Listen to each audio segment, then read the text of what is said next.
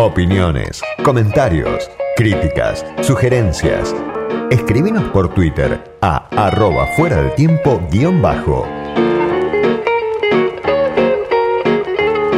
Leandro Bartolota, Ignacio Gago y Gonzalo Sarray Salier realizan, entre otras cosas, talleres, diversos espacios de investigación, agite y pensamiento junto a pibes y pibas en distintos barrios del conurbano bonaerense. Leandro Bartolota, Ignacio Gago, Gonzalo Sarray Salier forman parte de el colectivo Juguetes Perdidos, que es un colectivo que además genera de tanto en tanto algunas intervenciones, algunos textos para el debate y que además ya publicó tres o cuatro libros, algunos de los cuales tengo acá. El último se llama La Sociedad Ajustada, salió durante el gobierno de Mauricio Macri y están en este momento Leandro Bartolota y Gonzalo Sarray Salier del otro lado de la línea. Leandro, Gonzalo, ¿cómo andan? Soy Diego Genud.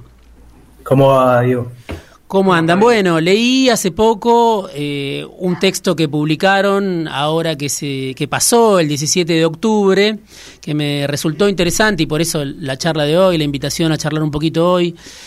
Perón, la realidad efectiva te la debo, ¿no? En, en dos capítulos, podríamos decir, un texto que, que se divide en dos partes y que trabaja un poco hace una mirada, me parece, de lo que sucede justamente en la base de la sociedad, eh, en esos sectores donde muchas veces eh, no se sabe o no se conoce cómo se vive este ajuste tan largo que viene atravesando la Argentina, cómo se viven las carencias.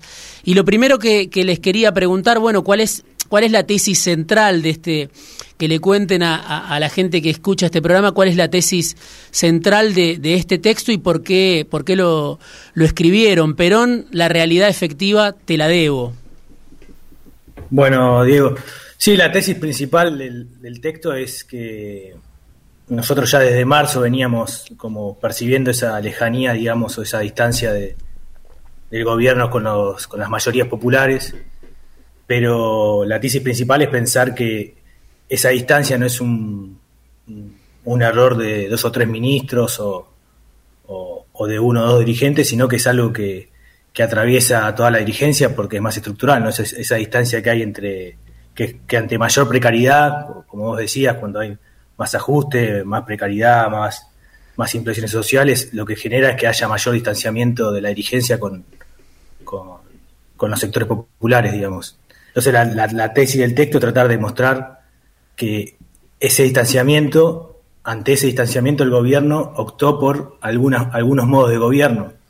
Y la idea es meternos en el texto a, pensar eso. Por un lado, lo que nosotros llamamos gobernar enfriando y por otro lado, el modo submarino, que son algunos de los modos que encaró el gobierno para pensar un gobierno de los sectores populares que, que para, desde nuestro lugar se está dando de manera muy distante, digamos.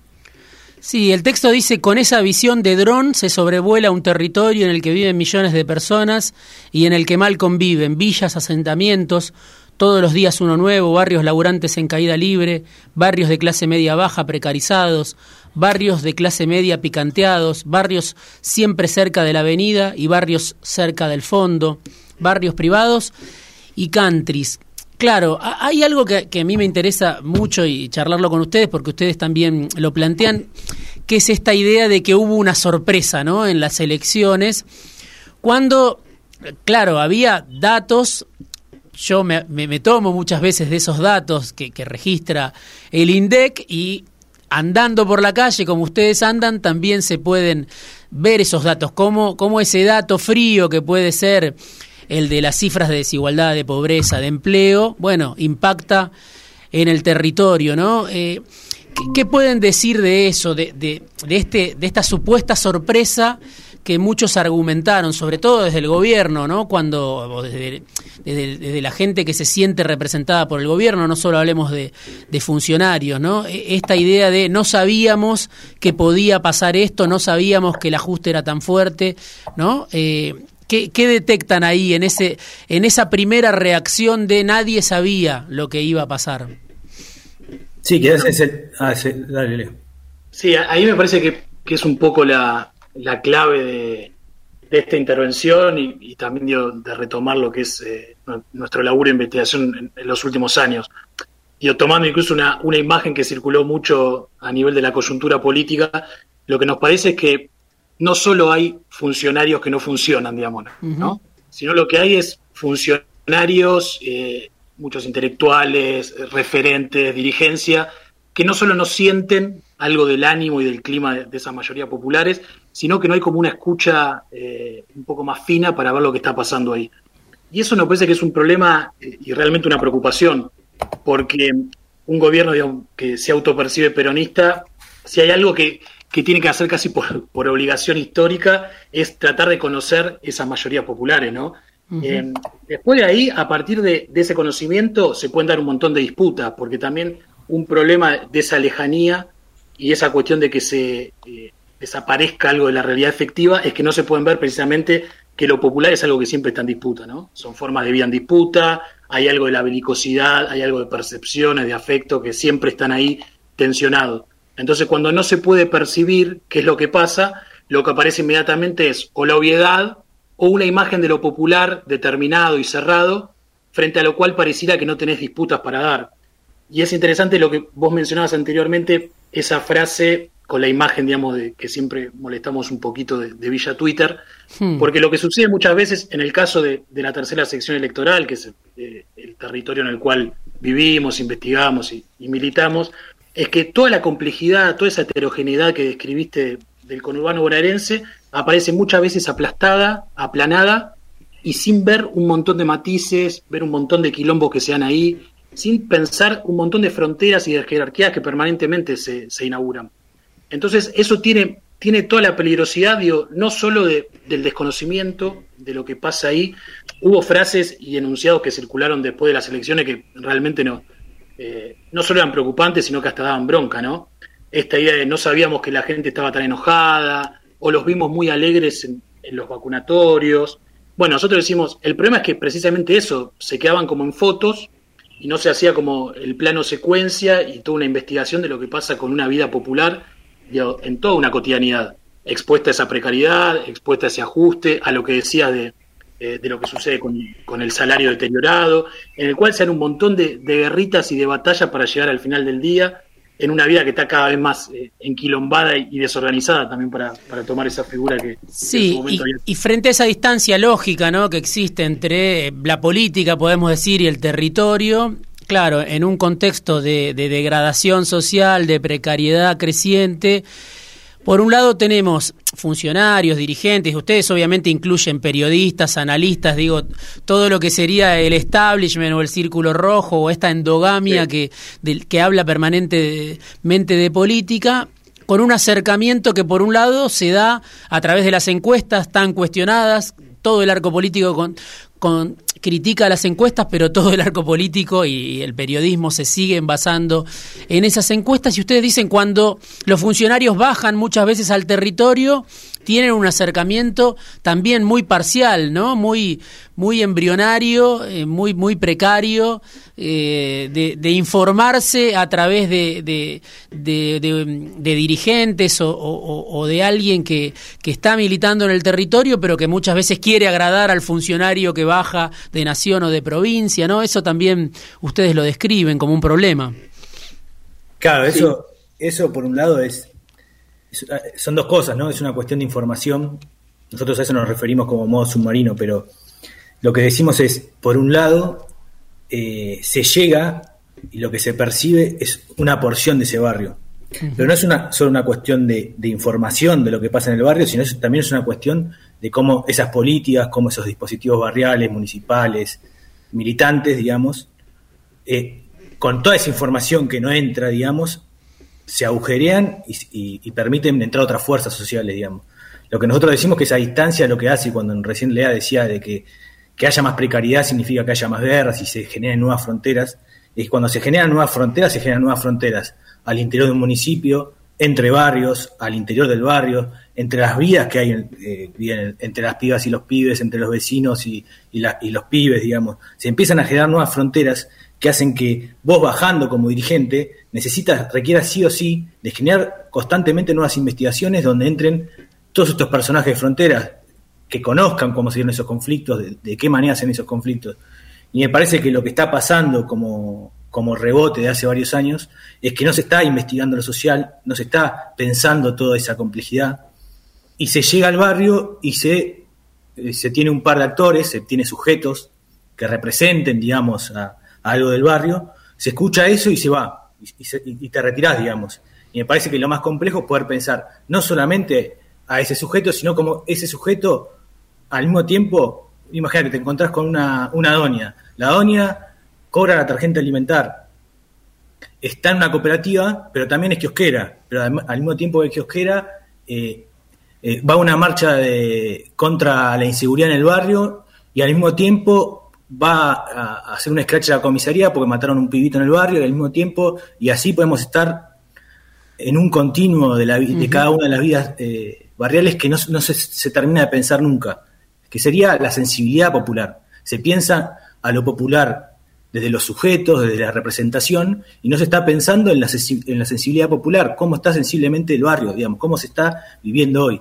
Y el peronismo tendría que leer cómo está, cómo, cuál es la sensibilidad popular y no tratar de representar cuál es, cuál es el sujeto que no te votó, por ejemplo. Me parece que ahí hay un pife bastante... Sí. Ahí, y hay una, una cuestión para, para aportar a eso que, es muy interesante, la, cuestión también de, eso inorgánico, ¿no? Porque si hay algo que, que permanentemente vimos también en este tiempo, es que el error o el pife a nivel perceptivo de quedarse únicamente con ese punto de vista que sincroniza con tus expectativas previas, que está de acuerdo con tu noción, con tus imágenes de lo que tiene que pasar y demás, es que habitualmente se dificulta que pasen ánimos más oscuros, que pasen cuestiones que son mucho más cargadas, que no se puedan pensar un montón de cosas que son propias del orden de lo social. Por eso también digo este hincapié en, hacer cierta sociología silvestre. Porque precisamente lo social es donde vos tenés que pinchar tus hipótesis políticas y ver cómo funcionan, ¿no? ¿Qué es lo que pasa ahí? Como que falta eso, falta para usar palabritas de, moda, faltó testear mucho qué pasa con lo social, falta ver qué pasa cuando se, a veces una política pública que puede estar de acuerdo con tu moral militante o que vos crees que es lo que hay que hacer, después cuando cae en un barrio dificulta y genera un montón de, de, quilombos y no es únicamente lo que vos pensaste que lo que tenía que pasar.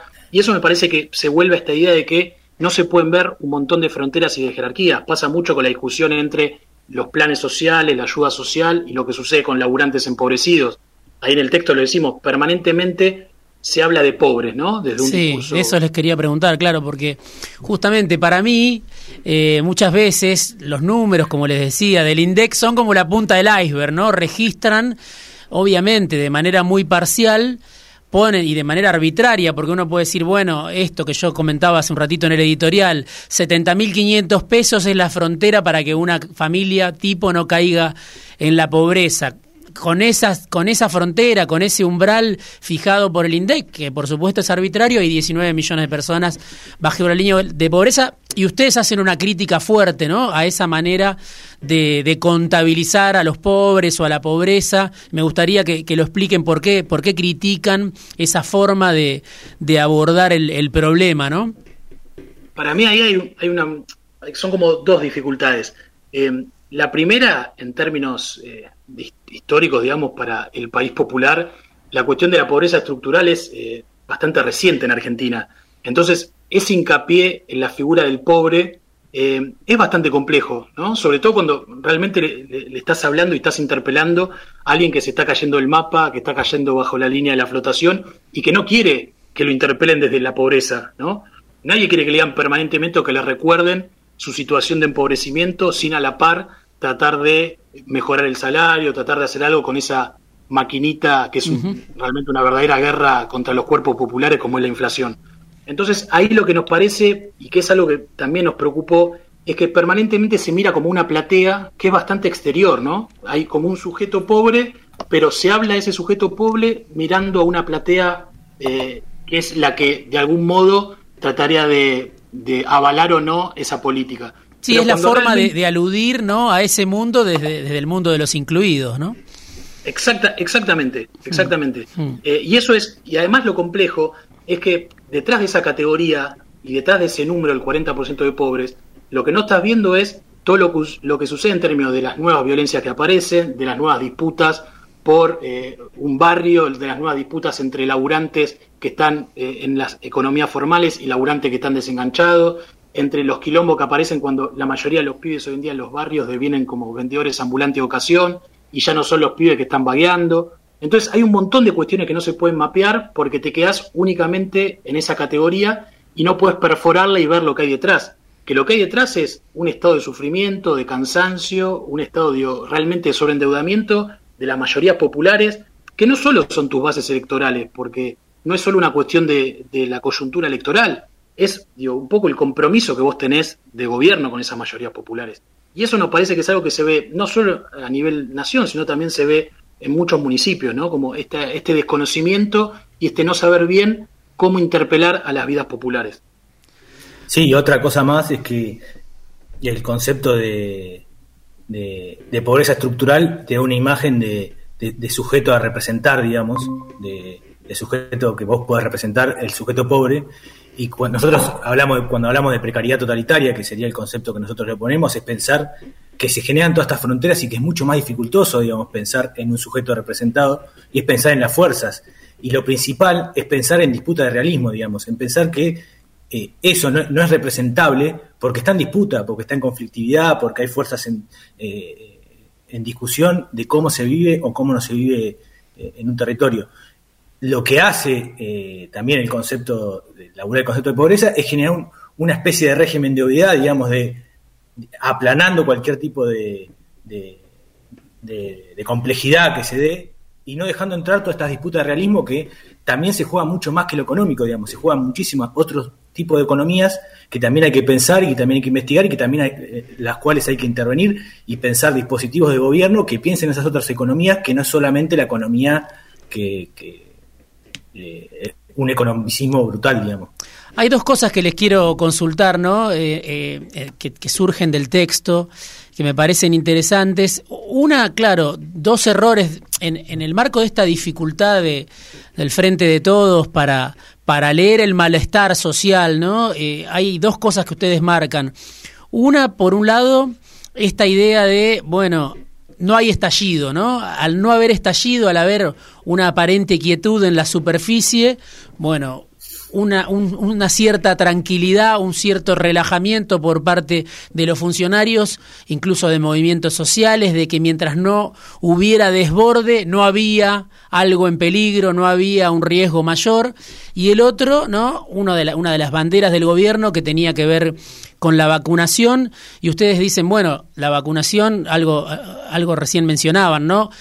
Por supuesto que en el momento de vacunarse alguien puede sacarse una foto y estar feliz, pero después vuelve a su mundo de complejidades, de, de privaciones, en el cual la vacuna, el COVID, era uno entre muchísimos riesgos, peligros, este, desafíos, carencias, ¿no? Que puede, que puede tener alguien en, en un barrio de la tercera sección electoral por decir eh, lo que es la fortaleza del Frente de Todos, pero podemos hablar de incluso de otros conurbanos del, del resto del país. Digo, ¿cómo se revierte, si es que lo está revirtiendo el gobierno, esos dos errores, me parece, de percepción? Por un lado, pensar que resolver el, la vacunación era resolver el problema de las mayorías y por otro lado esta idea de que mientras no estalle no hay problema por lo bajo, ¿no? Bueno, a mí me parece que, eh, que son dos cuestiones centrales del texto, porque mm, y a su vez están tan relacionadas. Hay inmediatamente cuando el régimen de obviedad opera ahí, apareció la idea de que a nivel popular no importó el COVID. Eso no fue cierto. Lo que nosotros decimos que que retomás ahí es que el terror biológico fue un terror más, no menor por supuesto, pero un terror más en una vida expuesta a otro tipo de terrores, el terror anímico, el terror por la inflación, el terror por la denominada inseguridad, el terror por quedar sin laburo, el terror por la exposición a, una precariedad cada vez más brutal. Y el problema que además tuvo el virus fue que ese terror biológico hizo efervescencia en todos los demás terrores. Entonces, realmente agotó mucho más a la sociedad de lo que ya venía. Por eso hablamos como de ese ciclo de, ajuste y de peste que, parece por momentos interminable. Y en relación a esto primero que decías, la cuestión ahí que para nosotros lo que se miraba era, por un lado, el vacunatorio, entonces esta, esta alegría por el, por el pinchazo, que no creemos que no haya sido, me parece que hubo un agradecimiento por todo ese despliegue sanitario, por el estado cuidando las vidas en, ese plano, no, nos parece que haya sido menor. Lo que pasa es que se mira el vacunatorio y por otro lado se mira una calle, entre comillas, relativamente tranquila, porque las imágenes que se tiene del estallido son imágenes de, muy obscenas, ¿no? de quilombo callejero. Y lo que nosotros venimos laburando hace mucho tiempo es que hay que prestarle más atención a lo que llamamos lo social implosionado, que es esta especie de estallido hacia adentro, ¿no? que es más silencioso para cierto lenguaje o cierta escucha política, pero que es barrio adentro, hogar adentro, cuerpo adentro, y que el problema es que en la eventualidad de un estallido, ese estallido cuando ocurre viene cargado por toda esa oscuridad, esas implosiones y esos interiores hechos, mierda que no se viene pensando. Entonces es bastante complejo el escenario que se arma ahí. La verdad que nos parece que eh, es bastante complejo que se revierta, digamos, toda esa situación, sobre todo porque hay algo de fondo que es, de vuelta, no poder percibir a esa sociedad precaria, ¿no? Y no poder percibir todo lo que sucede ahí, más allá del dato, más allá de las categorías, más allá de enunciados políticos, que quizá ellos tienen mucha resonancia en, esa villa Twitter, pero después en lo concreto de muchas vidas populares no logran morder. Sí, por supuesto, y además, ¿no? Eh, obviamente que más allá de la elección, todo este, este marco de fondo, este panorama que ustedes cuentan, no, no va a cambiar con la elección, en todo caso llevará mucho tiempo, no sé cuánto, revertir esa, esa degradación, esa precariedad. Y les quiero preguntar por lo último, por esta distinción que hacen entre peronismo silvestre por un lado y peronismo amarillo por el otro.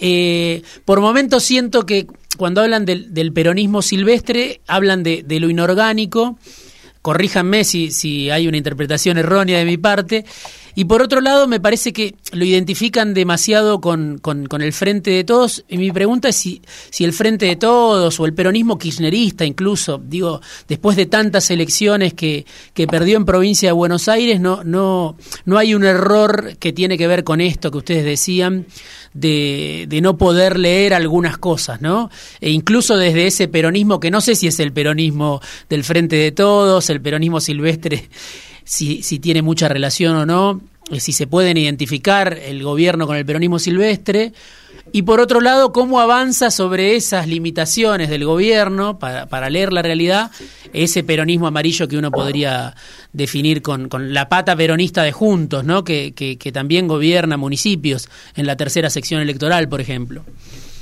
Sí, lo que nosotros decimos un poco de, de peronismo silvestre es un poco esta permeabilidad a leer eso que esas otras fuerzas, digamos, que no entran. Es un poco, no, termina de ser exactamente, no, es solo lo inorgánico, sino también es cómo lo orgánico, digamos, cómo dialogar con una gobernabilidad que permita que perforarse, que se permita perforar y que entre. Cuando nosotros sacamos el libro de la sociedad ajustada, pensábamos en una imagen que era el aguante todo, digamos. El aguante todo era que entren todas esas fuerzas, además de las organizaciones, además de la militancia, además de de las fuerzas políticas para sacar el macrismo. Me parece que después no se gobernó con toda esa eh, fuerza silvestre estos dos años.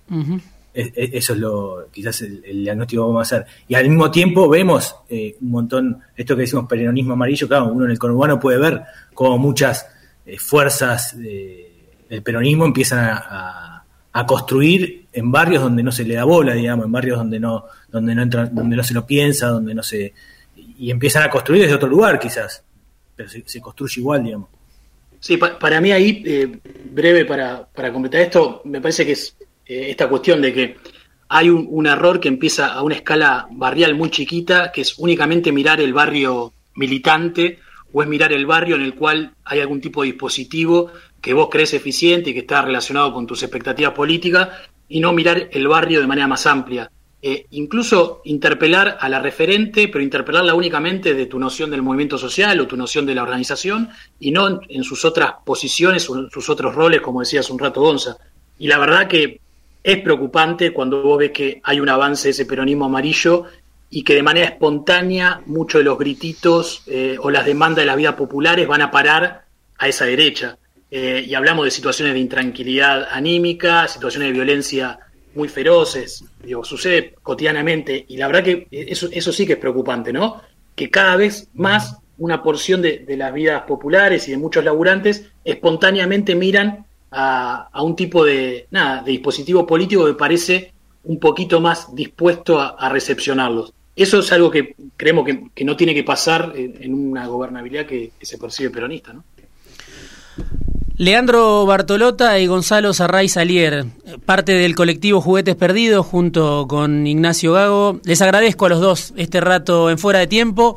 Me quedé sin margen, pero seguramente volveremos a charlar en algún momento sobre alguno de los libros. Me imagino que estarán ya escribiendo el próximo, ¿no? A partir de, este texto que, que recomiendo, por supuesto, que se llama Perón la realidad efectiva te la debo. En dos capítulos lo leí yo, me llegó por mail, así que les agradezco Leandro y Gonzalo. Muchas gracias, a vos. Un abrazo.